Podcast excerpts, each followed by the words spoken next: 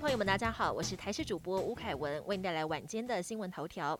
指挥中心决定三级警戒再延到七月二十六号，不过十二号开始，各行业有条件为解封，一般餐饮场所一样要十连制，座位得采取梅花座加隔板，尽量以个人餐为主。如果是合菜的话，就得有专人在旁分菜。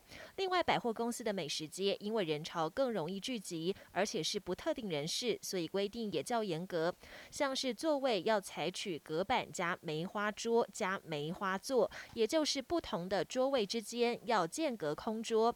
超商的热食区、关东煮和茶叶蛋，民众还是不能自己夹取，要由店员协助。运动场所十三号起有条件解封，教育部定出室内外运动场馆防疫指引，其中场馆容留人数以百分之二十五为上限，但有民众认为不合理，进不去，难道要在外面排队群聚吗？健身业者也担心，如果场馆达到人数上限，又该如何面对有缴会费的会员？另外，授课的教练每七天就要做一次抗原快筛，执行起来也会增加负担。还有眼尖网友发现，相关指引中有一项要使用个人运动器具，禁止混用，让民众很纳闷儿：难道去健身房要自己带杠铃或是跑步机吗？对此，教育部回应，这部分指的是可以带走的物品，例如瑜伽垫或是球拍等物品。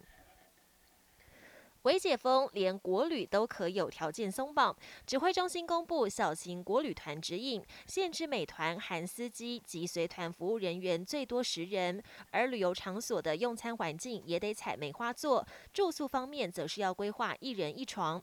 有业者趁势推出迷你旅游团，四人就可成行，一日游每人只要九百九十九元起。由于行程中旅客都得戴口罩，因此海边水域景点持续关闭，泡汤汤只开放个人汤屋。另外，观光游乐业也允许开园，但每次最多只能开放园区最大承载量百分之四十的人数。玩游乐设施也将采取预约制。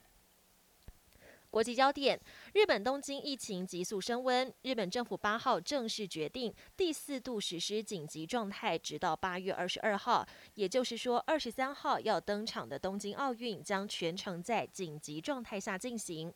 日本政府和国际奥委会等单位八号晚间举行五方会谈，将决定现场观众人数。日媒也不排除无观众闭门赛事的可能性。此外，开闭幕式现场甚至可能一个观众都没有。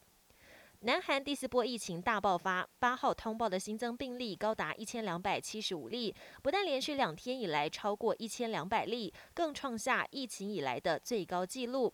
随着暑假来临，年轻族群活动量大增，助长了 Delta 变种病毒传播的速度。首尔的防疫警戒可能提升到最高层级，全面防堵疫情恶化。WHO 秘书长谭德赛今天表示，全球死于新冠肺炎已经突破四百万人，国际处于危险时期。而许多国家打了中国的疫苗，疫情不降反升。除了中东的巴林、阿联和土耳其、智利等国，印尼也深受其害。最近连续两天单日新增确诊都破三万人。印尼医护抱怨打中国科兴疫苗打心酸的，当局加强防疫管制，还派警察扮鬼吓人，阻止民众出门爬爬灶。这样的防疫思维跟作为，也让人直呼非常夸张。本节新闻由台视新闻制作，感谢您的收听。更多内容请锁定台视各节新闻与台视新闻 YouTube 频道。